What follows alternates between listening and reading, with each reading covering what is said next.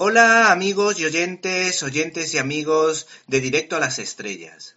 Hoy desde cinelibertad.com y en vuestra sección de críticas en un minuto vamos a hablaros de Cristal.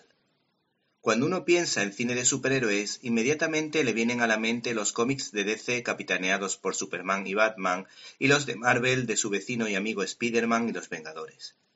Pero no habría que olvidarse de un peliculón convertido en obra de culto y con muchísima razón como El Protegido en el que Bruce Willis sobriamente da vida a un héroe anónimo, mientras que Samuel L. Jackson representa a Glass, uno de los más geniales supervillanos de la historia del cine.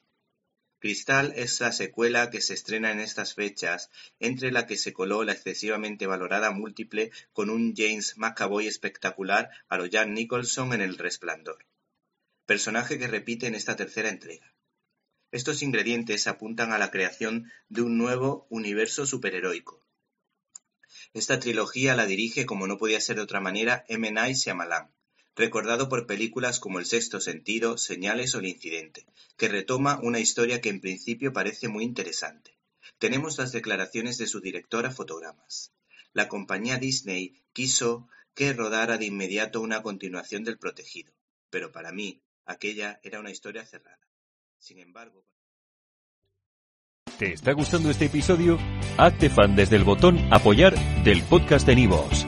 Elige tu aportación y podrás escuchar este y el resto de sus episodios extra. Además, ayudarás a su productor a seguir creando contenido con la misma pasión y dedicación.